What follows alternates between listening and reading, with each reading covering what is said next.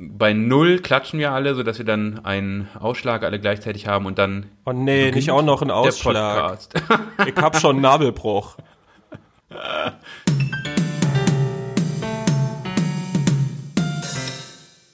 Herzlich willkommen, liebe Leute, bei was auch immer, dem Games Podcast, wo es um was auch immer geht. Denn wir haben manchmal einfach Lust zu reden und dann reden wir. Heute sind wir drei Menschen.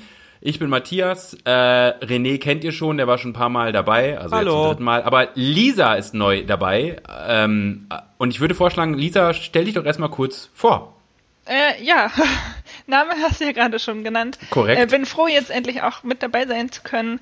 Äh, wie ihr alle, das habt ihr ja, glaube ich, aber auch schon in einer oder zwei Folgen äh, angesprochen, komme auch ich von ähm, Giga-Spieletipps, äh, arbeite da inzwischen aber auch nicht mehr. Und deshalb ist es umso schöner, weil ich bin auch nicht mehr in der Games-Branche dadurch, äh, umso schöner jetzt den Podcast zu haben und mit euch endlich mal wieder über Videospiele zu sprechen.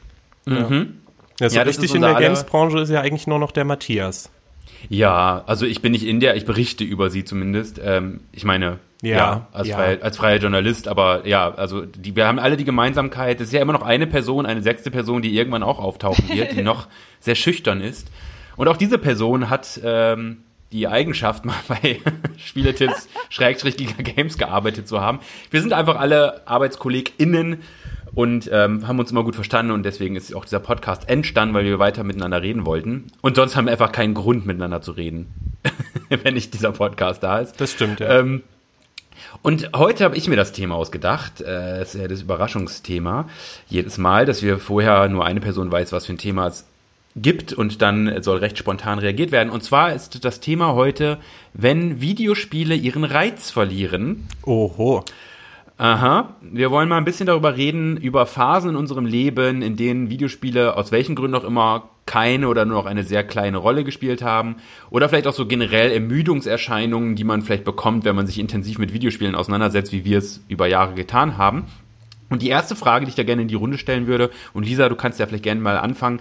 Was für eine Rolle spielen momentan Videospiele in deinem Leben? Also jetzt nicht beruflich oder so, sondern tatsächlich, was ist momentan deine Beziehung zu Videospielen? Tatsächlich gerade wieder eine größere. Ähm, da kommen wir ja später bestimmt auch nochmal ausführlicher dazu, aber bei mir war es tatsächlich so, ähm, nachdem ich aufgehört habe, aktiv über Games schreiben zu müssen, weil es mein Beruf war und damit auch Games spiel spielen zu müssen, ähm, bin ich wie in so ein Loch gefallen, aber es hat sich für mich nicht wie ein Loch angefühlt, aber es war einfach so, dass ich keine Lust mehr auf Videospiele hatte für eine längere Zeit, äh, wo ich wirklich das Einzige, was ich gespielt habe, war irgendwie mal auf dem Handy dieses 2048. Ich weiß nicht, ob ihr das kennt, wo man einfach stupide Zahlen ineinander schieben muss, bis man die Zahl 2048 Ach, ja, ja. erreicht. Hm. Das ist so ein Mobile-Game, oder? Ja, ja. Ähm, Hast du das gesagt? Sorry. Ja, ich ähm, hatte ich glaube ich Ja, ich mache nebenbei noch fünf andere Sachen. Ich bin nicht so aufmerksam. noch mal fünf andere Podcasts.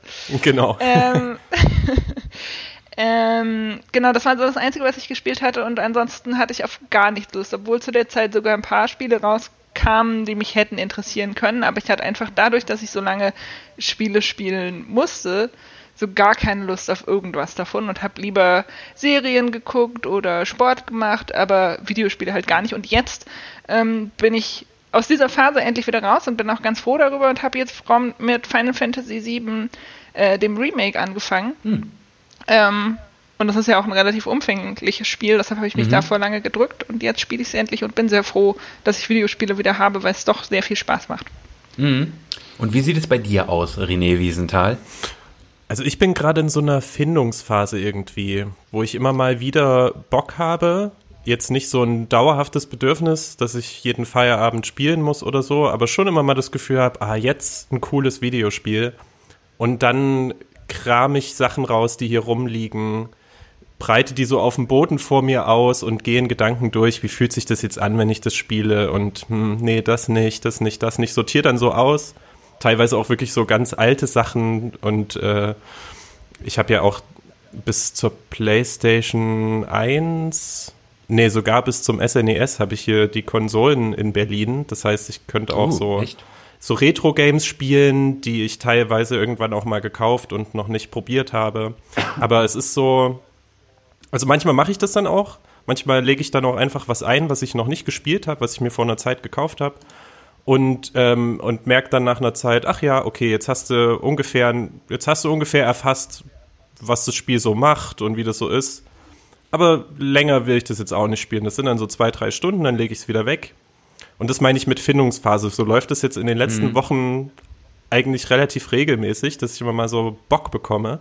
Und dann äh, dann greife ich, wenn, wenn, ich, wenn die Lust doch zu stark ist, als dass ich die mit was anderem substituieren kann, mit einer Serie oder einem Buch oder was auch immer, dann lege ich meistens irgendwas Bewährtes ein. Also ich habe ähm, jetzt zum dritten Mal in Folge Breath of Fire 3 angefangen.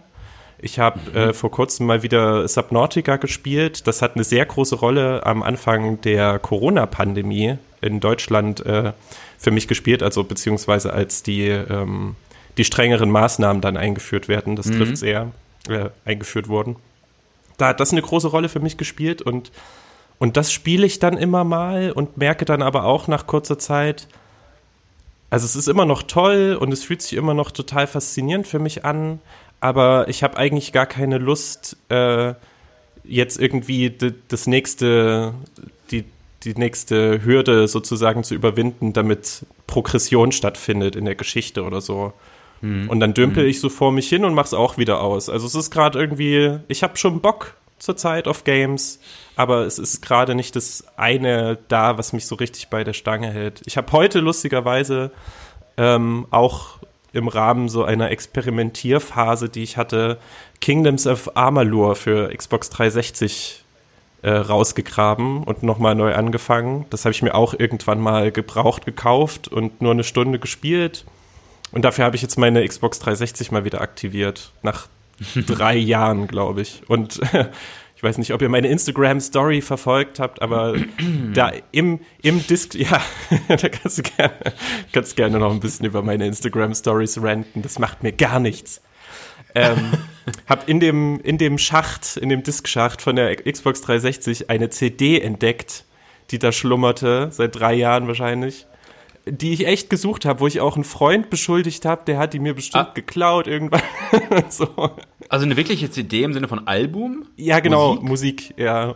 Geil. Du hast ich, Musik mit deiner Xbox ja, gehört. Also da, das muss eine ganz komische Phase in meinem Leben gewesen sein, dass mich das überkommen hat. Also ja, ich weiß nicht, was ja. da los war. Ich weiß nicht, wie die da drin gelandet ist, aber ich bin froh. Mutate Man, Warmones ist jetzt wieder in meinem ja, CD-Regal. Natürlich. Ja, hatte ich mir auch, hatte ich gedacht. Hast du dir schon gedacht, dass es die ist, ne? Ja. Ähm, wie ist es bei dir, Matthias? Ja, ja äh, gut, dass du fragst, René. Ähm, also ja, wie, wie schon erwähnt, ich bin ja momentan in dieser Runde hier ähm, der Einzige, der noch Videospiele spielen muss, weil es Teil seines Berufs ist. Also als freier Journalist schreibe ich eben auch über Videospiele und ich hatte tatsächlich auch so eine totale Ermüdungsphase nach The Last of Us 2 oh, ja. und danach mhm. direkt Ghost of Tsushima. Das waren so zwei Spiele, die ich beide tatsächlich sehr gerne gespielt habe oder sehr mit Interesse gespielt habe und wo ich auch während des Spielens das total spannend, interessant und auch gemerkt habe, boah, da gibt's richtig viel zu, zu, zu, schreiben, was immer gut ist, wenn man dann halt weiß, danach soll man ein oder mehrere Artikel dazu schreiben. Es ist immer sehr schön, wenn man während des Spielens merkt, ah ja, da lohnt es sich auch drüber zu schreiben. Das war bei beiden so. Und trotzdem habe ich dann danach gemerkt, dass beide zu Ende waren oder als ich mit beiden auch fertig war, dass ich echt gemerkt habe, so pff, jetzt ist erstmal gut. Da war ich sehr froh, dass jetzt ähm, so der Release-Kalender ähm, erstmal recht leer war, zumindest mhm. was jetzt größere Spiele angeht, wo ich weiß, dass da ist auch Interesse irgendwie der Auftraggeber da, dass ich darüber dann vielleicht schreibe. Ähm, und so hatte ich jetzt auch wirklich mehrere Wochen, wo ich eigentlich gar nicht gespielt habe, wo die Konsolen komplett aus waren. Ähm, seit ich ein Apple ähm, wie heißt das Ding, Apple TV Viech Apple habe. Äh, seit ich, seit ich Apple Teenies trinke, äh, seit ich, seit ich, also ich habe früher immer auf meiner PlayStation 4 auch immer so viel YouTube und Netflix und so weiter geguckt. Mhm. Äh, seit ich halt, ich habe ja so ein Apple TV Viech da halt, so ein kleines Ding und darauf gucke ich jetzt immer. Das heißt, die, äh, die sind wirklich aus, die Konsolen. Ähm, und solche Phasen hatte ich schon sehr oft in meinem Leben tatsächlich, wo dann die Konsolen auch für Wochen aus waren, einfach weil ich das Bedürfnis nicht hatte, noch irgendwas zu spielen. Und äh, jetzt, jetzt kommt das so ein bisschen wieder. Ähm, zum Beispiel, äh, letztens vor ein paar Tagen war ja diese ähm, äh, von Nintendo diese Indie Direct, wo die so ein paar kleine Indie-Spiele vorgestellt haben und da habe ich mir zwei direkt gekauft. Auf eins hatte ich schon längere Zeit gewartet, beziehungsweise ich erinnerte mich noch daran, als es ähm, angekündigt wurde, dass ich es da ähm, kaufen wollte. Jetzt habe ich natürlich komplett vergessen, wie das Spiel klick, klick, klick, ich hör's. Richtig, du hörst gerade klicken. Ich muss gerade meine eigene äh, Spiritfarer natürlich. Spiritfarer, Spirit ah, ja, ja, ja. Ja, mhm. wo du halt äh, auf einem, kennst du das nicht? Doch, doch, deswegen bin ich Ach so. gerade Ah, ich dachte, das war so ein ironisches. Nee, das war, nee. Wo du auf so einem, auf so einem. Boot bist und eigentlich die, so, eigentlich, also gestorbene Seelen auf das andere äh, Ende, also auf das andere Ufer, zum anderen Ufer bringen Ja. Das klingt jetzt so, als ob die danach queer wären. Ich meine im Sinne von äh, ins Jenseits bringen sollst. So, das, das, das, das eine. An den FKK-Strand musst du die bringen. Korrekt. Ja, das wäre auch ein schönes Spiel. Und das andere ist Manifold Garden, äh, so ein Puzzlespiel, wo es darum geht, die ähm, Perspektiven immer wieder zu wechseln und, und äh, ja.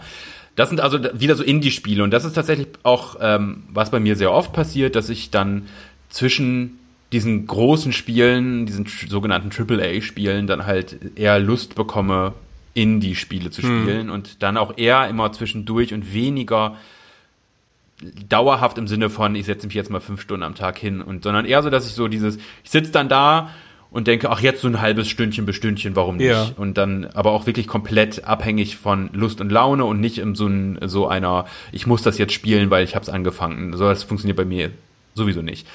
Aber hattet ihr schon Phasen in eurem Leben, beziehungsweise vielleicht erstmal andersrum? In welchem Alter habt ihr eigentlich angefangen zu spielen? So, was war so euer, euer Alter, in dem ihr, keine Ahnung, vielleicht die erste Konsole oder bei Freund, Freundin zum ersten Mal? René, Sorry, jetzt habe ich gerade einen Schluck Wasser getrunken, weil ich davon ausgegangen bin, du fragst Lisa zuerst. ich wollte es auflockern. Ja. Ich dachte, das letzte Mal hat Lisa angefangen, Ja. jetzt bist du. Äh, Rechts ja. angetäuscht und links Korrekt. umgeboxt. Wie und dann Kalbitz.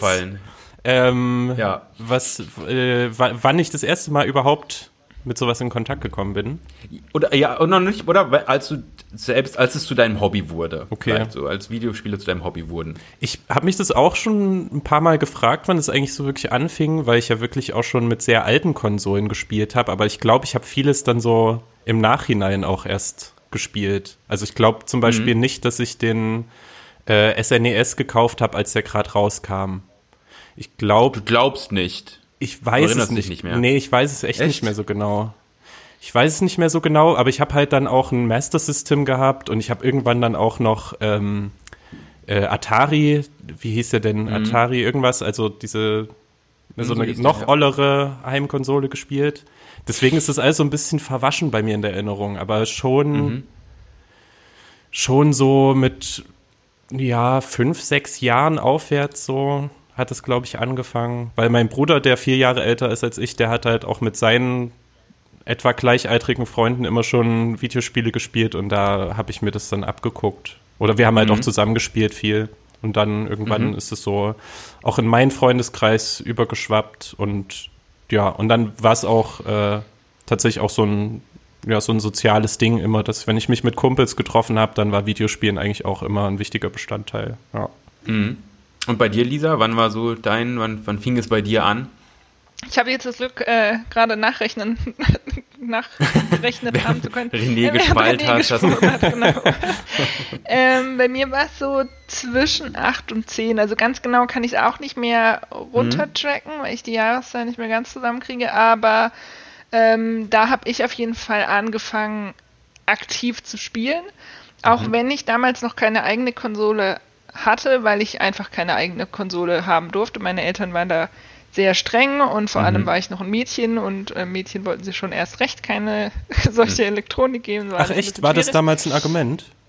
Ja, also naja, es war, ähm, ja, eigentlich schon. Also ich weiß nicht, ob sie es so offen ausgesprochen haben, aber mein Bruder hatte ja alles, deshalb wahrscheinlich guck. hat mein Geschlecht schon dann eine Rolle gespielt. Nur Zufall. Ähm, ja. Ja, und äh, ich durfte aber netterweise bei ihm immer mitspielen. Ähm, also hatte das Glück dann eben dadurch, äh, das aktiv machen zu können, weil mein allererster Kontakt mit mit Videospielen und so die Faszination, die dann da daraus auch entstanden ist, war tatsächlich schon viel früher. Ich kann es auch da nicht mehr genau runtertracken, aber es muss so zwischen vier bis sechs gewesen sein. Mein, mein Cousin, der ein bisschen älter ist, äh, hatte damals schon einen Gameboy äh, und ich habe so gerne ihm einfach über die Schulter geschaut. Da ging es ja nicht wirklich mitzuspielen, also es war dann wirklich ein reines Zuschauen.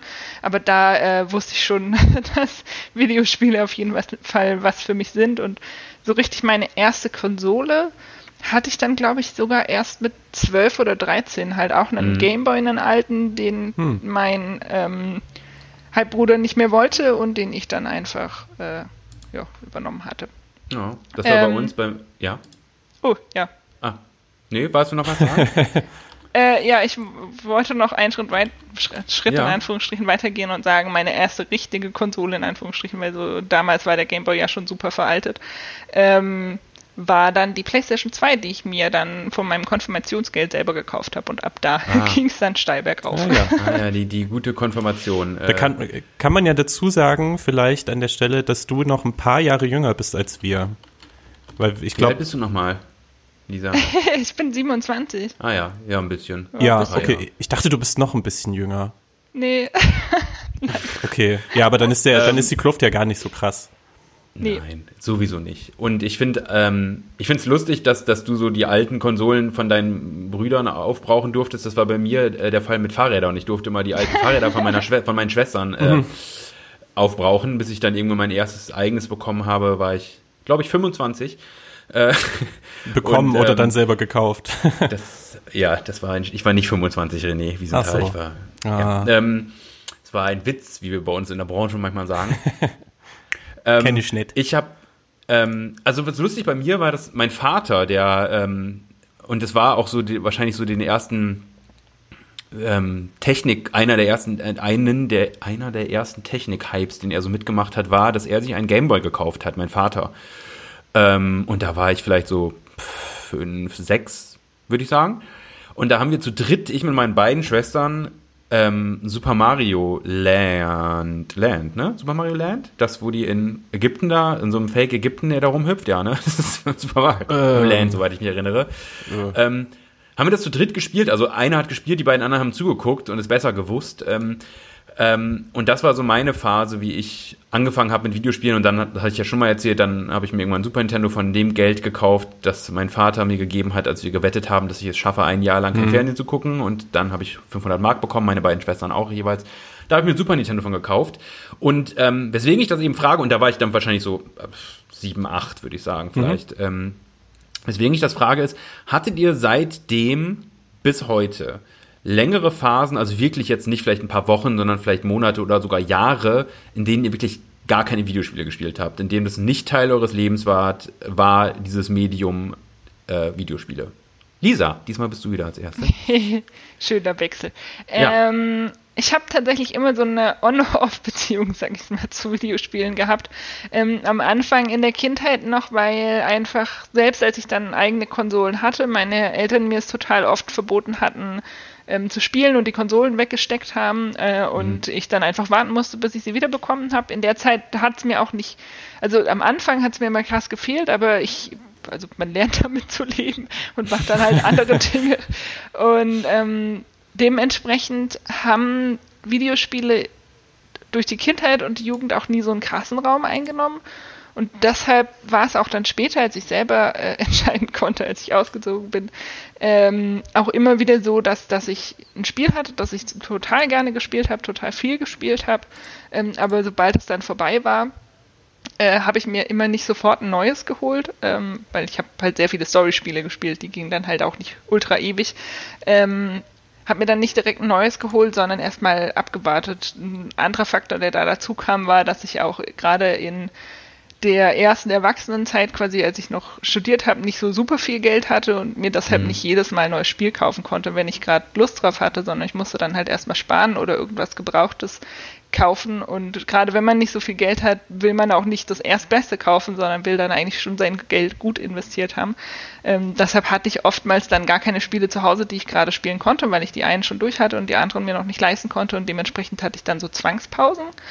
Ähm, und inzwischen hat sich das bei mir einfach so eingebürgert, quasi, dass ich immer wieder Pausen mache. Also diese, ja, wie gesagt, ist so eine On-Off-Beziehung bei mir. Mhm. Mhm. Und du, René, hattest du videospielfreie Phasen? Also zumindest keine, die mir so bewusst geworden sind, wo ich so dachte, ich spiele gerade ja gar nicht. Also, der, weißt du, was ich meine? Wenn du, keine Ahnung, wenn du jetzt irgendwie so lange an einem ja. Hobby hingst und dann führst du das lange nicht mehr aus und dann hast du auf einmal so eine Realisation, so, oh, krass, warum, warum mache ich das eigentlich nicht mehr? So was hatte ich nicht. Ich, also, wenn dann ähnlich wie bei Lisa, glaube ich, dass ich auch mal irgendwie so Monate hatte, mehrere, vielleicht auch mal ein halbes bis Jahr, wo ich wenig bis nicht gespielt habe, aber da ist es mir nicht, da habe ich nicht gedacht, ich habe dieses Hobby nicht mehr oder so, sondern ich habe mich dann wahrscheinlich in der Zeit auch irgendwie mit Videospielen beschäftigt auf irgendeine Art. Mhm. Oder irgendwie, ja, auch Let's Plays geguckt oder sowas stattdessen lieber. Und, ähm, und wenn ich dann halt wieder selber Lust bekommen habe, auch alles quasi da gehabt, um direkt wieder einzusteigen. Ich habe dann nicht überlegen müssen, ah shit, was ist jetzt gerade, was ist jetzt gerade die aktuelle Konsolengeneration eigentlich? Was kauft man sich so jetzt und was gibt's so für Spiele? Mhm. Ich glaube, das hatte ich ja, zumindest nie über einen längeren Zeitraum, ne. Mhm. Ich das schon. Hm? Was, Lisa? Oh, äh, nee, kannst du auch erstmal machen. Ich wollte eigentlich nur ganz kurz sagen, ähm, dass das, das bei mir relativ ähnlich war, wie es René gerade erzählt hat, dass ich mich dann trotzdem die ganze Zeit mit Videospielen beschäftigt habe, sei es durch irgendwelche Videospielsendungen oder durch irgendwelche Zeitschriften, die ich dann trotzdem konsumiert mhm. habe, um mich einfach auf dem Laufenden zu halten. Also so ganz weg in diesen Off-Phasen waren Videospiele trotzdem nie, weil ich mich immer weiter damit informiert habe und dann später auch Let's Plays geguckt habe. Mhm. Das genau. wird bei mir sogar ein bisschen mehr, glaube ich, wenn ich gerade so drüber nachdenke, wenn ich nicht spiele. Also wenn ich mhm. richtig, ja. wenn ich so in den Läden bin und immer so neue Sachen kaufe und sowieso weiß, was gerade abgeht und halt auch kognitiv einfach gerade vielleicht mit einem oder zwei Spielen beschäftigt bin, dann will ich nicht danach noch so super viel lesen darüber und dann spiele ich lieber. Mhm. Und wenn, mhm. wenn ich so das Gefühl habe, ach, gerade irgendwie gerät das so ein bisschen wieder ins Hintertreffen, wie jetzt halt gerade, wo ich nicht das eine Spiel habe, dann, dann lese ich auch mal mehr, was, was spielen andere Leute gerade so und das kann einen ja auch inspirieren. Aber äh, Matthias, mhm. du hast gerade gesagt, bei dir gab es tatsächlich mal so komplette mhm. ja, ja, Leer Leerlaufphasen, nennt man das so? Jetzt pass mal auf. Also es gab bei mir, ich hatte wirklich Jahre ohne Videospiele und zwar, also ich hatte bei Super Nintendo angefangen und dann ging es weiter mit Nintendo 64, mit dem Gamecube und dann auch so ein bisschen mit der Wii. Ich kann mich noch erinnern, als ich ausgezogen bin von zu Hause, in meiner ersten WG wohnte, da war ich, ich war so einer der Horsts, die so morgens ich stand noch vorm Kaufhof äh, mit so einer Traube Menschen als die Wii äh, an dem Erscheinungstag und äh, bin die, die, die Rolltreppe runtergerannt. Es sind da fast Menschen gestorben an diesem Tag, weil alle diese Wii haben wollten. Und ich habe so zumindest in einer, äh, so, so äh, erzähle ich es mir Hint äh, hinterher selbst, im Nachhinein irgendeiner Oma diese Konsole aus, aus den Händen gegriffen äh, und äh, bin zur Kasse gerannt und habe mir das gekauft mit äh, Zelda. Und das war gleichzeitig so irgendwie fast so ein Höhepunkt des, des Zockens, wenn man so möchte, weil das hatte ich vorher noch nie gemacht, mich ähm, da irgendwie halt das zu machen, was ich gerade beschrieben habe, weil ich vorher Konsolen dann eher geschenkt bekommen habe zu Weihnachten oder zum Geburtstag ah, ja. oder so. Und das war auch meine erste Konsole, die ich mir tatsächlich mit eigenem Geld gekauft habe. Mhm. Ähm, und gleichzeitig war das so auch der, des, der Anfang vom Ende, wenn man so möchte, weil ich habe dann doch Zelda, Twilight Princess viel gespielt und auch sonst mit der Konsole durchaus irgendwie viel gespielt, aber es war so auch gleichzeitig so ähm, so eine Zeit, wo ganz viele andere Sachen dann in den Vordergrund gerückt sind, während Videospiele einfach komplett unwichtig für mich geworden sind. Und dann kurz danach bin ich nach Berlin gezogen, da wohne ich jetzt seit äh, zwölf Jahren oder so. Ähm, und habe halt mit dem Studium angefangen. Ich habe erst mein Abitur nachgeholt auf dem Abendgymnasium. Da habe ich schon eigentlich so gut wie gar nicht mehr gespielt. Und dann spätestens, als ich nach Berlin gezogen bin und mein Studium und alles losging und so, ähm, habe ich tatsächlich jahrelang gar nicht gespielt. Also die komplette äh, Generation PlayStation 3 und Xbox 360, die habe ich komplett ausgesessen. Ach, also diese okay. Konsolen habe ich ganz zum Ende hin dann nochmal besessen, so gebraucht gekauft, aber da waren schon, da war es schon das absolute Ende dieser Generation. Und äh, ich habe am Anfang, also am Anfang meines Studiums dann wirklich mich auch gar nicht mit Videospielen beschäftigt. Also die haben überhaupt gar keine Rolle mehr gespielt. Ähm, und dann kann mich nämlich auch noch erinnern, genau das gleiche wie bei euch, dass irgendwann dann so ein Interesse zurückkam, aber erstmal auf so einer rein, wenn man möchte, theoretischen mhm. Grundlage. Also ich habe nicht gespielt, aber ich habe total viele Let's Plays geguckt dann. Ich habe wieder angefangen, darüber mich darüber zu lesen, mich zu beschäftigen mit, mit Spielen, mit Trends, mit, ähm, mit, mit allem, was halt irgendwie so dazugehört.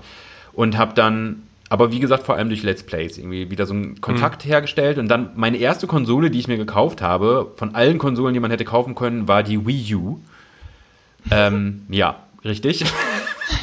äh, war nicht der beste Kauf aller Zeiten. Hey, komm, Zombie ähm, U. Aber meine ja. war ja auch die Xbox One. Das war auch nicht arg viel besser. War auch nicht jetzt irgendwie so die, ja, korrekt. Also das war so, aber das war halt so, weil ich war irgendwie so Nintendo, habe ich ja vorher schon mal gespielt. Ich hatte dann zwar auch eine PlayStation, PlayStation 2 und auch eine Xbox, also die erste. Aber ich war trotzdem immer eher bei Nintendo, auch alleine, weil die halt die besten, meiner Meinung nach, Multiplayer-Spiele hatten und ich habe halt vor allem mit mit meiner Verwandtschaft da gespielt. Mhm. Ähm, hatte ich ja auch schon mal erzählt. Und dann fing das wieder so an, dass ich tatsächlich mit Wii U mir gekauft habe ähm, und dann ähm, das gespielt habe, die ersten Spiele und das so wieder alles irgendwie interessant fand. Und dann bin ich so langsam da reingekommen und dann war tatsächlich der ausschlaggebende Grund, weswegen ich wieder richtig angefangen habe zu spielen, wenn man so möchte, war, weil ich angefangen habe, darüber zu schreiben. Also das war, ich habe hab, äh, dann ja bei Zeit Online gearbeitet in der, im Community Management und habe eine Hospitanz gemacht beim Tagesspiegel und da waren so die ersten Videospielartikel, die ich dann auch geschrieben habe. Und da war mir dann auch klar, okay, jetzt muss ich mich auch wieder, sollte ich es auch selbst spielen, so, sonst mhm. ist es müßig, darüber zu schreiben. Aber ähm, du musst ja irgendwie dazu gekommen sein, das erstmal angeboten zu haben. Also wie kam dir denn überhaupt die Idee? Weil, hast du da gedacht, da gibt es irgendwie einen, äh, eine Nachfrage und da ist eine Lücke mhm. für mich frei oder? Also es war so eine, vielleicht so eine Gleichzeitigkeit von zwei Dingen. Einerseits so dieses durch diese Let's Plays, die ich dann angefangen habe zu schauen, habe ich ein Interesse wieder entwickelt mhm. und habe dann zuerst die Wii U, da ist nicht viel los und habe mir dann auch irgendwie, ich glaube, sogar recht zum Release, also vielleicht so innerhalb des ersten halben Jahres äh, nach Release habe ich mir die PlayStation 4 gekauft. Und äh, dann passierte das einfach, dass ich gemerkt habe, so ich habe da wieder so ein Interesse dran und habe auch gleichzeitig gemerkt, äh, dass jetzt da zum Beispiel, als ich beim Tagesspiegel war, wenig über Videospiele geschrieben ja. wurde. Mhm. Und dann dachte ich, guck mal, dann kann ich doch mal ein paar Artikel anbieten. Also ich habe auch über andere Themen geschrieben zu der Zeit. Wenn man Hospitanz halt macht, dann schreibt man halt einfach Artikel so. Mhm. Ähm, und habe einfach angefangen, dann auch welche vorzuschlagen und habe dann meine einer meiner ersten war irgendwie über, queere Darstellung von queeren Charakteren in Videospielen oder da Apokalypse, ja gleich Apokalypse vorgetraut. Direkt, genau, direkt reingeworfen in, äh, in den, ins Highbecken und, ja. äh, und auch so irgendwie Apokalypse in Videospielen und solche Sachen. Fallout 4 habe ich da irgendwie besprochen, das weiß ich noch, und noch so ein, zwei andere Spiele auch. Und ja, aber es gab halt wie, wie so eine richtige Phase, jahrelang, wo das Videospiele wirklich gar nicht in meinem Kopf drin waren. Äh, wo die auch, wo ich auch keine mehr besessen habe. Ich habe die entweder alle verkauft oder die waren in der Heimat oder sonst was. Oder eine, ich habe bei meinem Nintendo 64 samt vier Controllern oder sogar mehr und bestimmt 30 plus Spielen auf dem Dachboden meiner letzten WG in Osnabrück, wo ich herkomme, vergessen. Shoot. Hatte ich ja sogar schon mal eine kleine Kolumne drüber geschrieben, ja. falls du dich erinnerst. René. Ich erinnere mich, da gab es so ein total äh, schönes Thumbnail. Wo ich mit so einer Tüte auf so ja. einem Dachboden. Ja, das, das ging ab bei Gim, Social Media, ich weiß ist, das noch. Da ist Gim hat angefangen zu glühen, ja. Äh, und ja, also das also ja, es waren wirklich äh, so Jahre, wo es gar nicht bei mir waren. Und das ähm, bringt mich dann auch zur nächsten Frage. Ähm, und diesmal lasse ich euch offen, wer von beiden antworten möchte. Zuerst, also wenn, wenn ihr merkt, so ihr habt so eine Phase gerade, wo es, sei es Wochen, Tage, Monate, was auch immer, wo ihr merkt, ihr habt gerade irgendwie keine, keine so eine Lust auf Videospiele. Versucht ihr dann irgendwie diese Lust wieder herzustellen oder das Interesse oder das, was auch immer es sein mag? Versucht ihr das irgendwie auf irgendeine Art und Weise wieder herzustellen? Und wenn ja, wie? Äh, Lisa, wenn ich anfangen könnte, ja, du darfst gerne anfangen. Klar. Das ist, das ist schön. ähm, nämlich tatsächlich ist das so eine zentrale Frage.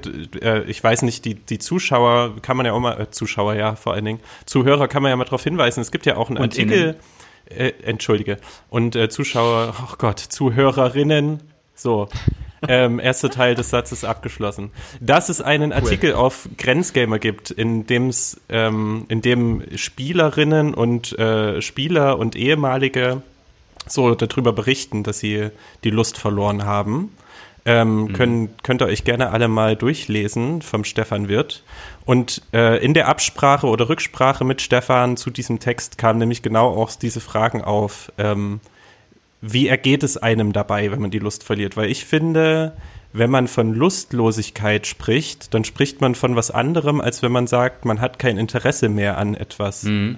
Das, mhm. Oder ich weiß nicht, ob das jetzt die, die perfekte Abgrenzung ist, so von den Wörtern her.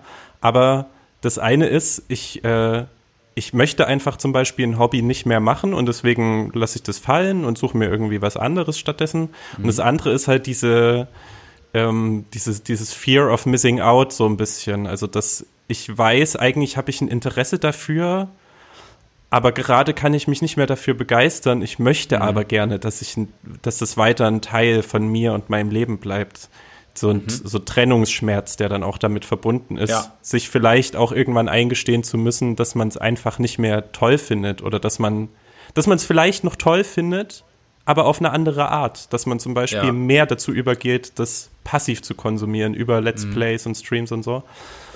Und ähm, und das kenne ich, dieses Gefühl. Also das hatte ich schon, dass ich dachte, shit, bin ich jetzt nicht mehr der ähm, Spiele interessierte, der ich früher einmal war und ähm, verändert das dann irgendwie auch das Bild so ein bisschen, was ich von mir habe und die so ein Stück weit meine Identität, also oder das, das Verständnis meiner Identität, wenn das jetzt nicht mehr, wenn ich, wenn ich nicht mehr der Typ bin, der irgendwie regelmäßig Videospiele spielt. Mhm. Und das musste ich auch so ein bisschen mit mir aushandeln und habe versucht, das mit einem also auch so durch Gespräche, die ich mit dir oder anderen dann in der Redaktion mal geführt habe, habe ich das dann versucht, so ein bisschen runter zu regeln, so dieses Bedürfnis, aktiver Spieler immer sein zu müssen, um ja. Spiele als Hobby in meinem Leben zu haben. Und das fällt mir manchmal mhm. noch schwer, aber ähm, ich glaube, es ist auch Ausdruck oder das, dass ich gerade so viel Zeug probiere und gucke, was mir gerade gefällt, ist so ein bisschen symptomatisch dafür, dass ich auf einem guten Weg bin, weil ich zum Beispiel auch jetzt guten Gewissens davon weggekommen bin, wie du ja auch schon länger, Spiele immer durchspielen zu müssen und dann so mhm. Unbefriedigt irgendwie zurückzubleiben, wenn man dann irgendwann aufhört, weil das früher hat man sich irgendwie selber und vielleicht haben das auch andere einem eingeredet, dass man dann aufgibt als ob man so, keine Ahnung, gerade äh, für, einen, für einen sportlichen Wettbewerb trainiert und, und dann hört man irgendwie beim Marathon so nach zehn Kilometern auf und es ist dann eine Niederlage, die man mit sich, äh, mit sich rumträgt oder so. So hat sich das früher tatsächlich mhm. für mich angefühlt und ich komme jetzt immer mehr von diesem Gefühl weg und auch davon zu glauben, Spiele, die 60 Euro kosten, die müssen immer super lang sein und es muss immer riesengroß sein und tausend Quests geben und so oder ja, was auch immer, so, was auch immer, Hashtag, sondern mm. mehr dazu überzugehen, wirklich nur meinem, nur meinem Gefühl zu folgen. Wenn das jetzt kompakt mhm. ist, das ist nach drei Stunden vorbei und es ist vielleicht auch nicht besonders fordernd gewesen, aber es hat mir ein gutes Gefühl verschafft, dann ist es schön. Wenn ich schnell merke, ich mag das gerade nicht, ich würde es zwar gerne mögen, weil vielleicht ist es auch ein Franchise, was ich total toll finde, aber es, es macht mir halt gerade einfach keinen Spaß. Dann ist es auch okay und dann, dann muss ich mich vor niemandem rechtfertigen, auch nicht vor mir selber, wenn ich es dann ausmache und weglege. Und mhm. ich glaube, dass diese, diese Unlust, um nochmal zum Ursprung der Frage zurückzukommen, die kommt auch so ein bisschen bei mir dadurch, dass es halt immer noch diesen, diesen komischen Anspruch, so, so Rückstände von diesem komischen Anspruch in mir gibt, ich müsse bestimmte Spiele gut finden, ich müsse bestimmte Spiele mal gespielt oder durchgespielt haben oder so. Ich glaube, mhm. wenn ich irgendwann mal komplett davon weggekommen bin, so zu denken, dann, äh, dann habe ich auch dieses Unlustsgefühl gar nicht mehr. Dann ist es eher so, mhm. ach nö, zurzeit ist mein Interesse einfach ein anderes. Und dann fühlt sich aber mhm. auch nicht so beschwerlich an. Und wie sieht es bei dir aus, Lisa? Hast du irgendwelche Mechanismen oder Strategien entwickelt, wenn du gerade keine Lust auf Videospiele hast, aber, aber Lust haben möchtest, dass du dann irgendwie, was machst du dann? Also ich kann eigentlich da auch nur das bestätigen, was René gerade eben gesagt hat. Äh, und bei mir ist es tatsächlich schon immer so. Ähm, und äh, ich habe Videospiele eigentlich auch deshalb, genau deshalb schätzen gelernt, weil Videospiele für mich eigentlich, wenn man jetzt nur meine persönliche Sicht darauf quasi sieht, ein sehr ungezwungenes Hobby sind. Also hm. es ist halt nicht wie Gitarre spielen oder Zeichnen oder irgendwas, äh, wo man ähm, das nach einer längeren Zeit verlernen könnte, sondern Videospiele hm. kann man halt einfach immer wieder aufnehmen und Videospiele sind an sich ja auch nicht es ist ja nicht das eine Videospiel und genau mhm. so spielt es sich, sondern es gibt ja ganz viele verschiedene Spielmechaniken, die man halt am Anfang des Spiels kurz erlernt und dann hat man es im Verlauf des Spiels drauf.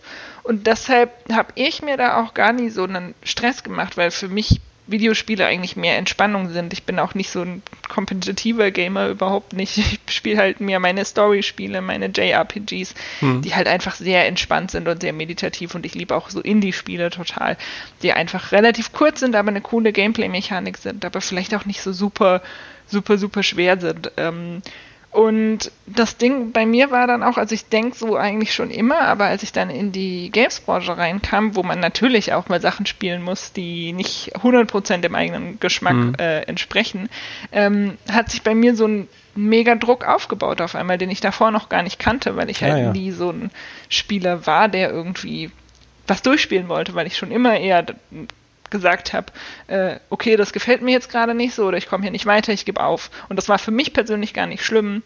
Aber wenn man dann darüber schreiben muss und vielleicht auch cool dastehen will vor den Lesern oder, oder Zuschauern. Ähm, vor allem vor den Lesern cool dastehen. ähm, dann ähm, ja, möchte man das halt durchhauen und vielleicht auch nicht nur auf leicht durchhauen. Und dadurch hat sich während dieser Zeit äh, bei mir so ein enormer Druck aufgebaut, das alles perfekt durchspielen zu müssen und dann oh. das perfekte Review darüber zu schreiben. Und ich glaube, genau deshalb bin ja, ich dann halt danach auch in dieses dumme Loch gefallen, wo ich dann ein Jahr gar keine Lust auf Videospiele hatte.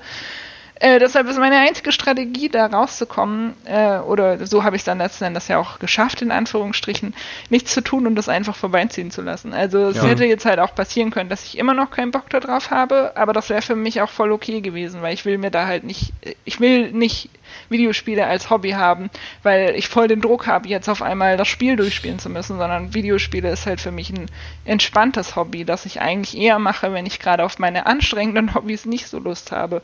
Und da mhm. bin ich ganz froh, dass das geklappt hat und dass ich es jetzt wieder habe, äh, weil es hat mir schon irgendwo gefehlt. Aber in diesem einen Jahr konnte ich das, ich musste diesen kompetitiven Gedanken oder diese, diesen Druck einfach mhm. wegbekommen. Mhm. Ich hatte tatsächlich, glaube ich, gerade in diesen Küsten, diesen letzten Minuten eine kleine Epiphanie. Epiphanie ist das Wort. Ähm, ich will gerade irgendein Geräusch machen, das dem irgendwie gerecht wird, aber es kommt keins raus. Ich mache. Und zwar merke ich, ähm, dass ich glaube tatsächlich, dass Schreiben über Videospiele hat mein Vergnügen, nein, das ist das Vergnügen, das ich vorher hatte mit Videospielen, hat mein Schreib, mein Schreiben über Videospiele hat verdorben das Vergnügen, das ich vorher hatte, bevor ich über Videospiele geschrieben mhm. habe. Boah, also kannst dadurch, du das nochmal also aufdröseln? Also ich schreibe, ich spiele heute komplett anders Videospiele, als ich es getan habe in meiner Kindheit und Jugendzeit und jungen Erwachsenenalter. Dann kam, wie gesagt, diese Pause, wo ich gar nicht gespielt habe und dann war das mehr oder weniger, das fing Spielen wieder an damit mit dem gleichen im gleichen Zug wie auch zu reflektieren, was ich gerade spiele.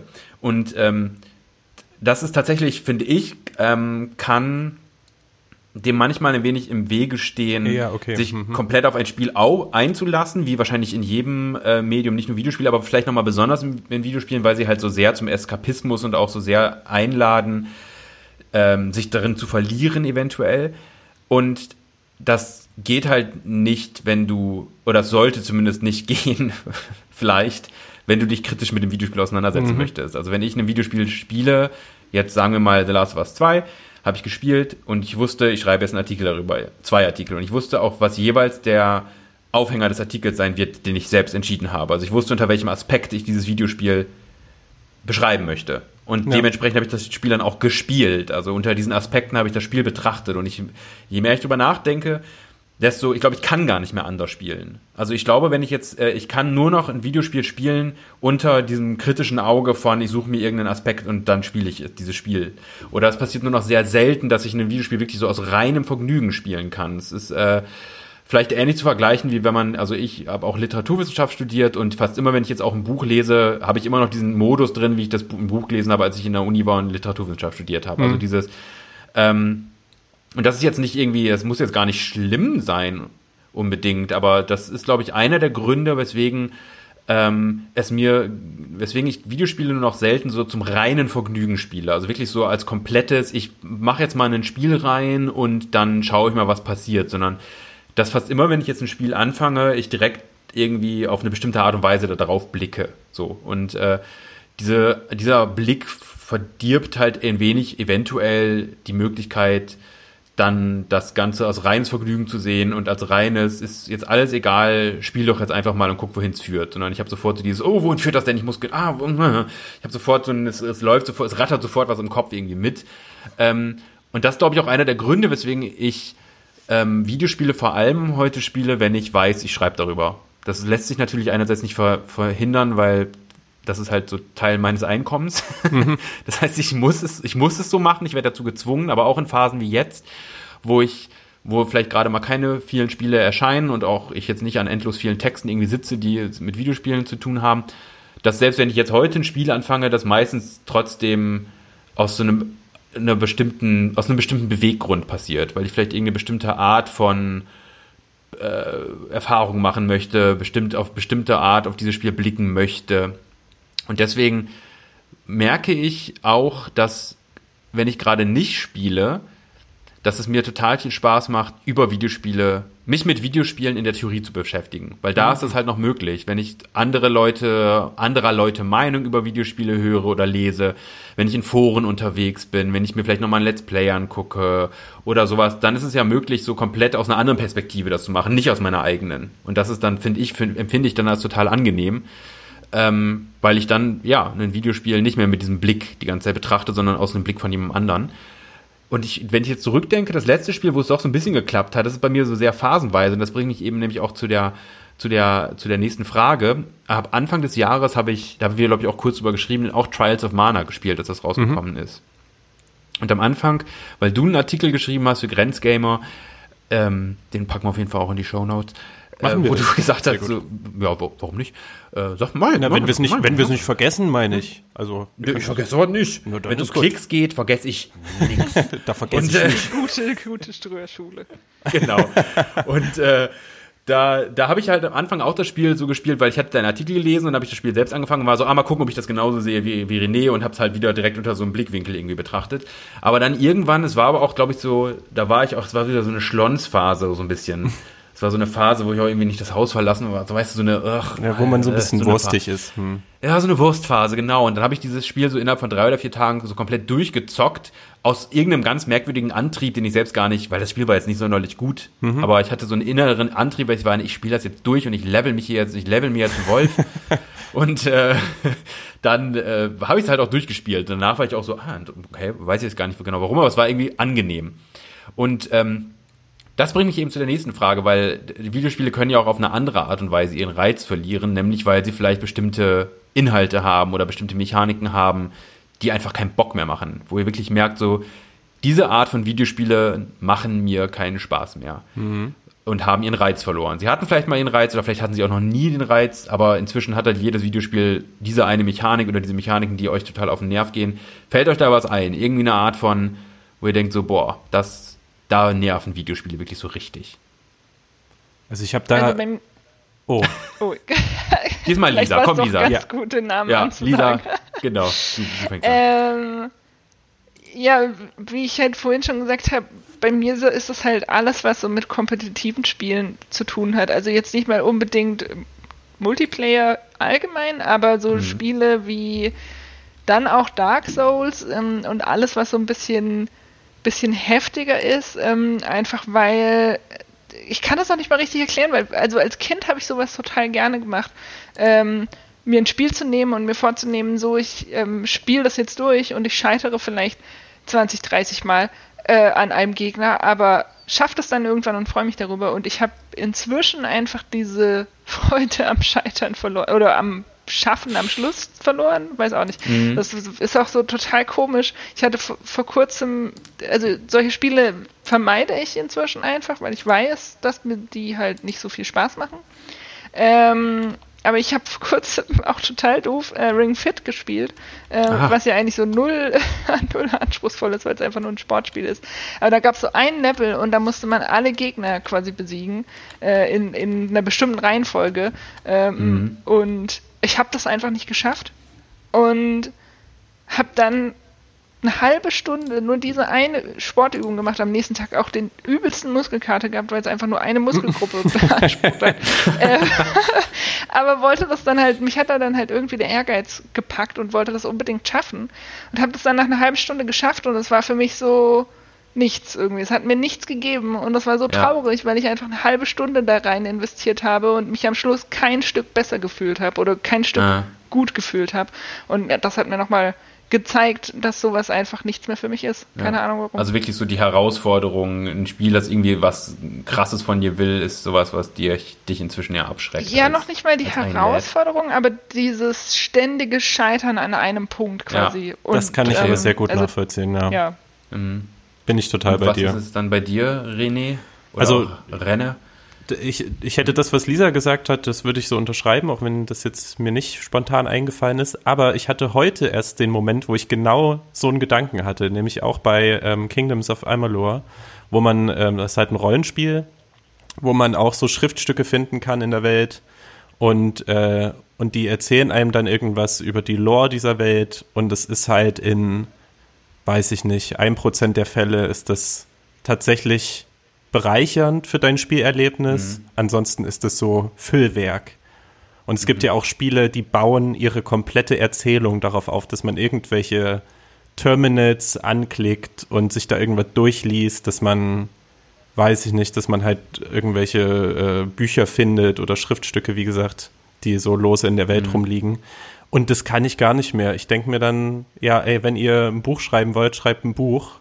Wenn ihr hier ein interaktives Medium habt, dann nutzt doch diese speziellen Erzähltechniken, die einem das bietet, um, äh, um eine spannende Erzählung ähm, mhm. zu präsentieren, aber dann nicht so. Also es gab schon Spiele, da hat mich das total gefesselt. Ich kann mich erinnern, bei Fallout 4 habe ich relativ viele Terminal-Sachen gelesen, weil die tatsächlich in dem Moment, in dem man, also die, die waren so platziert, dass die auch äh, so, um, so Environmental Storytelling beinhaltet haben das heißt, die waren irgendwie clever platziert in der Spielwelt und haben dann das, was du gerade gemacht hast, um zu, zu diesem Terminal zu kommen, irgendwie ähm, aufgegriffen. Und dann hat das nochmal mehr Sinn bekommen, dass du da gerade an diesem Terminal bist. Oder bei so Spielen wie Divinity, ähm, wo du einfach in Büchern oder in kleinen Zetteln, die du findest, Dinge finden kannst, die essentiell zum Verstehen der kompletten Gesch äh, Geschichte sind, aber halt so, so auf eine subtile Art. Das sind so Hinweise versteckt und die kannst du dann so puzzlestückartig zusammensetzen. Das finde ich dann clever. Aber wenn einfach die Leute, wenn du so merkst, die haben es irgendwie aus Zeitdruck oder was auch immer nicht hinbekommen, das alles im Spiel zu erzählen. Bestes Beispiel ist wahrscheinlich Destiny, wo man irgendwie auf eine externe Homepage musste, um sich überhaupt erstmal anzulesen, worum es in diesem Spiel geht. Dann macht mhm. mir das gar keinen Bock mehr. Dann skippe ich sowas mhm. auch oder sammelt es gar nicht mehr ein. Und generell so, so Füllwerk, also so, das kann man ja auch als solches bezeichnen, aber so offensichtliches Füllwerk, so Filler-Quests, so Fleißaufgaben ja. in Videospielen, ja. in, in, großen Open Worlds. Mhm, nee. Das kann ich sehr gut nachvollziehen, ja. Also ich glaube, es gibt ja natürlich viele Trends und, und Mechaniken, die man doof finden kann und wahrscheinlich auch sollte, so wenn wir jetzt an Microtransactions denken und ähnliche äh, äh, Pay-to-Win-Mechaniken und sowas, aber das sind dann auch Spiele, die mich jetzt meistens inhaltlich gar nicht ansprechen. Mhm. Die sind objektiv auf jeden Fall ein Problem, aber für mich jetzt nicht das größte Problem, weil, wie gesagt, ich sie nicht spielen würde oder auch nicht spiele. Für mich sind das so zwei Dinge tatsächlich, die sich ähm, in den letzten Jahren, auch wahrscheinlich dadurch auch, dass ich über Videospiele schreibe, rauskristallisiert haben, die mir wirklich stören, ist einmal Erwartbarkeit. Also wenn ein Spiel ja, mhm. genau das tut, was ich erwartet habe. Also auf einer mechanischen ja, aber vor allem auf einer Story-Ebene. Wenn ich dann ne, wieder, der Plot-Twist ist schon 30 Kilometer entfernt zu erkennen und niemand ist überrascht, aber das Spiel denkt, es hat gerade den, den, die krasseste Revelation mir um die Ohren gehauen, die ich jemals in meinem Leben erlebt habe, ja. und ich sitze davor und rolle einfach nur die Augen. Und das zweite ist, und das stört mich inzwischen sogar viel mehr, mh, hm, weil ich bei einem, bei was Erwartbarkeit kann ich im besten Fall trotzdem irgendwie noch Spaß haben. So, aber dieses, wenn ein Spiel ähm, etwas vortäuscht zu sein, was es schlussendlich überhaupt nicht mm. ist. Also mm -hmm. da denke ich jetzt ja. zum Beispiel an ähm, über das Spiel, auf das ich, über das ich mich gerne beschwere, The Division 2. Das ist halt die Prämisse, ja, die ganz, politischste ganz und krasseste. Einfach. Ja, Ubisoft, also, ja, aber die halt so eine Prämissen haben, die höchst interessant sind. Ich denke jetzt gerade an den neuen Trailer von Call of Duty Black Ops Cold War, richtig? Ist es Black Ops oder ist es irgendwas anderes Cold War? Es ist auf jeden Fall ein viel zu langer Titel ja. und äh, das Video besteht halt komplett nur aus Szenen des äh, Kalten Kriegs und, und äh, theoretisch philosophischen Gesprächen über Manipulierbarkeit von Menschen und so weiter und so fort. Und es sind keine Gameplay-Szenen drin. Es hat einen Grund, deswegen keine Gameplay-Szenen drin, weil du weißt, sobald Gameplay-Szenen kommt, es ist halt der gleiche Shit wie immer. Ja, und äh, es wird höchstwahrscheinlich wird das Spiel, ich möchte jetzt natürlich nicht vorgreifen, vielleicht wird es das revolutionärste Spiel aller Zeiten, aber es wird wahrscheinlich dieser Prämisse nicht gerecht werden, ähm, so einem komplexen Thema gerecht zu werden. Und das, mhm. das stört mich inzwischen so oft bei Videospielen, dass sie diese total spannenden, elaborierten und komplexen ähm, äh, Kulissen entweder bauen oder, oder auch anreißen, aufrufen, aber dann dem überhaupt nicht gerecht werden und dann so die laschesten Geschichten erzählen oder vielleicht auch gar keine Geschichten erzählen wollen, sondern einfach nur denken, oh, das ist eine lustige, eine spannende Kulisse. So. Mhm irgendwie bei Division 2 irgendwie USA ist untergegangen und es, es ist, Washington DC ist im Chaos und ihr seid so Widerstandskämpfer und ja, ne, ist ja, ja. ist ja kaum kaum relevanter Stoff so, das ist ja das ist, ja, ist ja, ne? Und dann spiele ich halt sowas und gehe wenigstens noch mit so leichten Erwartungen dran, vielleicht machen sie wenigstens ein bisschen was daraus, so. Vielleicht, wenn man genau hinguckt, entdeckt man eventuell doch eine gewisse Art Substanz, aber nein, da ist keine Substanz ja. da. Und das finde ich, das ist wirklich sowas, was mich absolut abstößt inzwischen. Also im Sinne von, das spiele ich dann einfach. Das spiele ich dann vielleicht, um dann was darüber zu schreiben, aber das würde ich niemals mehr mir antun zu spielen. Weil, warum? Ja. Also wenn ich das Gefühl habe, die Entwickler und Entwicklerinnen haben da auch, äh, trauen diesem Spiel selbst nicht zu, ähm, dieses Thema adäquat oder auf eine interessante Art und Weise darzustellen, warum sollte ich es dann spielen wollen? So, ja, es da, ist ja auch nur, so es ist ja immer nur ein Marketinginstrument. Ja. Also ja, aber auch ein schlechtes Marketing. Ja, natürlich, das, total. Warum baust du da, warum baust du dein Marketing darum über diese Prämisse, aber sagst dann jedes Mal im nächsten Schritt, ja, aber das ist ja, die Prämisse ist eigentlich gar keine Prämisse. so, das ist ja zu sagen, ja, so, wir, wir wollen. Aufmerksamkeit erregt. Ja, aber so, ja, das ist schlecht. Aber ich glaube tatsächlich, das ist nochmal ein neues Thema, über das wir ja, ausführlich das reden können. Ja. Und jetzt als tatsächlich auch schon letzte Runde, vielleicht als Frage ist an euch, gibt es denn so ein Spiel, das so für euch eine ganz geringe Hürde hat. Also, dass ihr irgendwie immer spielen könnt, auch in einer Phase, wo ihr vielleicht gerade euch nicht so sehr für Videospiele faszinieren könnt oder wo euch das gerade ein bisschen nicht so nahe liegt. Dann doch irgend so ein Spiel, das ihr habt, das euch so eine geringe Hürde bietet, dass ihr es einfach mal anmachen könnt und mal so eine Stunde spielen könnt. Habt ihr so ein Spiel und wenn ja, welches ist das? Ja, 2048, Lisa? ne? nee. Okay. nee, nicht nur. ähm, Pokémon tatsächlich. Ich glaube, mhm. ich habe bislang noch kein Pokémon. Äh, naja, ich habe einige Pokémon verpasst, aber in den letzten Jahren kein Pokémon-Spiel verpasst und das, obwohl so Ende letzten Jahres ja diese Phase, äh, wo ich gar keinen Bock auf Videospiele hatte, erst angefangen hat. Äh, mhm. Und trotzdem habe ich mir noch Pokémon geholt. Einfach weil das Spiel auch ähm, für mich schon immer ähm, so ein sehr, sehr meditatives Spiel ist. Ich ähm, weiß, viele wünschen sich da auch jetzt mal eine Weiterentwicklung von und ähm, dass es ein bisschen anspruchsvoller wird. Aber für mich ist das eigentlich total perfekt, weil das ist halt, es ist halt einfach nur stupide immer das Gleiche machen, aber manchmal brauche ich das halt einfach. Und deshalb kann ich das auch spielen, wenn ich gerade gar keinen Bock auf Videospiele habe. Mhm, ja, kann ich nachvollziehen. Was ist bei dir, René? Ja, wer mich kennt, wird wenig überrascht sein. Shovel Knight wahrscheinlich. Echt? Ja. Ah, da, weil das, okay, ist, das ist halt eines der wenigen Spiele, was ich halt auch immer wieder durchspielen kann. Also wo ich nicht denke nach dem Ende, ah, okay, jetzt hast du, jetzt hast du dein Ziel erreicht, legst es weg und rührst es nicht mehr an. Mhm. Ähm, da, es gibt zwar eine Handlung, aber es ist jetzt für, den, für das Spielgefühl nicht entscheidend, an welcher Stelle der Handlung du gerade bist. Das ist halt einfach so perfekt designt, dass du nach wenigen Minuten äh, begriffen hast, was das Spiel von dir will. Und dann scheiterst du, also es ist auch nicht ganz leicht, das Spiel, und du scheiterst auch ab und an mal. Aber ähm, immer mit genug Hinweisen, die dir dann sagen, was du jetzt beim nächsten Mal besser machen musst, damit du weiterkommst. Und das mhm. ist einfach sehr befriedigend. Und du hast äh, so verschiedene Kampagnen. Mittlerweile, die haben das ja kostenlos noch und nöcher abgedatet mit Inhalten. Ähm, mhm. die, wo du jetzt irgendwie drei oder vier Charaktere sind, glaube ich, mit denen du eine eigene Kampagne spielen kannst.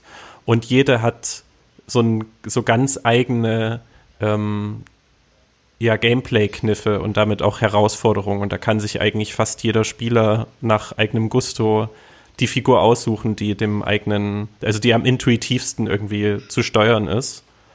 Mhm. Und, und das macht halt instant Spaß, finde ich. Und das, mhm. und du und das ist halt auch in, in Levels aufgeteilt, so ganz klassisch, so dass du wirklich auch, wenn du gerade nicht viel Zeit hast, dann kannst du mal ein Level spielen und vielleicht schaffst du das auch nicht auf Anhieb sondern probierst es zwei, dreimal und wenn du es dann geschafft hast, fühlst du dich richtig gut. hm. Ihr dürft jetzt mal raten, eigentlich müsstet ihr es wissen, welches Spiel es bei mir ist.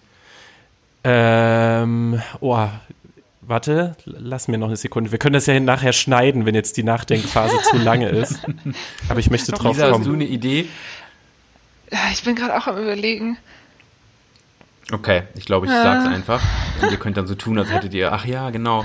Es ist ein Spiel, das ich schon 23 Milliarden Mal durchgespielt ah, habe. Ah, Secret of Mana. Korrekt, oder? auch schon 23.000 Mal drüber geschrieben habe auf diversen Plattformen.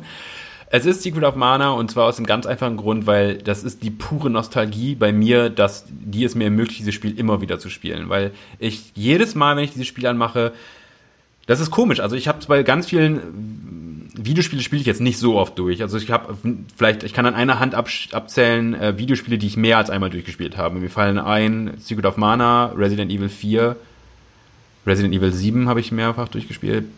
Ich glaube, das war es dann auch schon. Vielleicht noch, mir fallen jetzt gerade keine anderen ein. Hm. Aber das sind so die, die ich äh, so öfter durchgespielt habe. Und ähm, normalerweise ist es bei mir, wenn ich jetzt ein, ähm, einen, äh, zum Beispiel ein Album, also Musik höre, die für mich eine ganz bestimmte Zeit geprägt hat, wenn ich die dann immer wieder höre, dann irgendwann überschreibt sich das so, dann kommen so neue Erinnerungen und neue Gefühle irgendwie dazu. Secret of Mana ist bei mir echt ein Spiel, das mache ich an und ich bin jedes Mal, es sind immer noch diese Gefühle von damals, beziehungsweise mhm. die Szenen von damals, die da sind. Die wurden noch nie überschrieben. Ich weiß immer noch genau, als ich das das erste Mal gespielt habe, wo, was war, wann, in welchem Dungeon, in welchem was, was so, was waren meine Hindernisse, was äh, so mit wem habe ich das diesen Abschnitt gespielt, weil ich mhm. habe das immer mit Leuten zusammengespielt und das ist total, da ist halt so absolute Nostalgie herrscht da und immer wenn ich dieses Spiel anmache, weiß ich, bin ich halt zurücktransportiert in diese Zeit irgendwie auf irgendeine bestimmte Art und Weise und das äh, ermöglicht es mir weil ich dann halt nicht diese komischen Analyseblick und sonstigen Crap da drauf haben muss, da will ich halt einfach, ich kann das anmachen und mich wälzen und, und, und suhlen in diesem Gefühl von Nostalgie und von ach damals, als das Leben noch angenehmer war. und äh, das funktioniert bei mir einfach immer und äh, deswegen spiele ich das Spiel halt auch immer wieder durch und da es jetzt ja auch auf der Switch rausgekommen ist in dieser ähm, äh, Collection, das Original, nicht das Remake, das ist nicht sonderlich gut leider kann ich das, spiele ich es halt immer wieder. Und manchmal mache ich es auch einfach und spiele einfach, fliege irgendwie so ein halbes Stündchen mit Lufti durch die Luft oh. und äh, lande in irgendwelchen Orten und denke, ja, guck mal, ich erinnere mich. Das ist ja, so geil. Das ist das Spiel. Wenn du, wenn du ja. das beschreibst gerade, ich habe sofort die, die Pixel vor Augen, ich habe sofort die mhm. Musik irgendwie im Ohr. Ja. Es ist wirklich genau das ist es. herrlich. Ja. Und das hat sich wirklich eingebrannt bei mir. Und deswegen Absolut, ist es das ja. Spiel, was, was mir keine großen Hürden setzt, es einfach mal anzumachen ja, und ein kann bisschen ich, drauf kann ich gut verstehen. Weil es halt einfach absolut bekannt mir ist. Ja, und nächste und Woche kriegst du hm? mein äh, Pogo-Puschel auf der Wade. Ach, richtig, du kriegst deine Pogo-Puschel, aber die heißen, ja, die heißen ja in der Übersetzung des Remakes Mümmler. Und ich bin nicht einverstanden Ich damit. weiß nicht, wo das herkommt. Weil die ja, hießen ja. Hölle? Ja, wahrscheinlich, ja. aus der Übersetzungshölle. Aber mal ehrlich, ja. hä? Das sind, das sind Pogo-Puschel und die, äh, ähm, äh, na, Rosanen sind Turbo-Puschel. Das ist sowas von klar. Ja. Äh, Lisa hat wahrscheinlich gar keine Ahnung, oder hast du das auch mal gespielt? Nee, tatsächlich nicht. Okay, Aber gut, Lisa dann. hat ein Tattoo auf ihrem rechten Oberarm von der Dame, die mir den Pogo-Puschel macht. Also das Full Tattoo ist von Circle. der Dame, nicht die, die, die Dame hat das Tattoo gestochen. ja, nicht, das, das stimmt. Das klang jetzt so, dass das wäre Motiv sonst sehr weird. die Frau wäre. Die Tätowiererin, ja. Das hat, hat, Lisa hat, Hat sich eine Tätowiererin auf den Arm stechen lassen. ja. Ja, schön. Aber ich finde tatsächlich, äh, Videospiel-Tattoos kann auch mal ein Thema sein, das wir auch mal irgendwann besprechen können. Da bin ich dann zwar raus, weil ich habe viele Tattoos, aber keins von einem Videospiel, aber da können wir gerne mal drüber reden.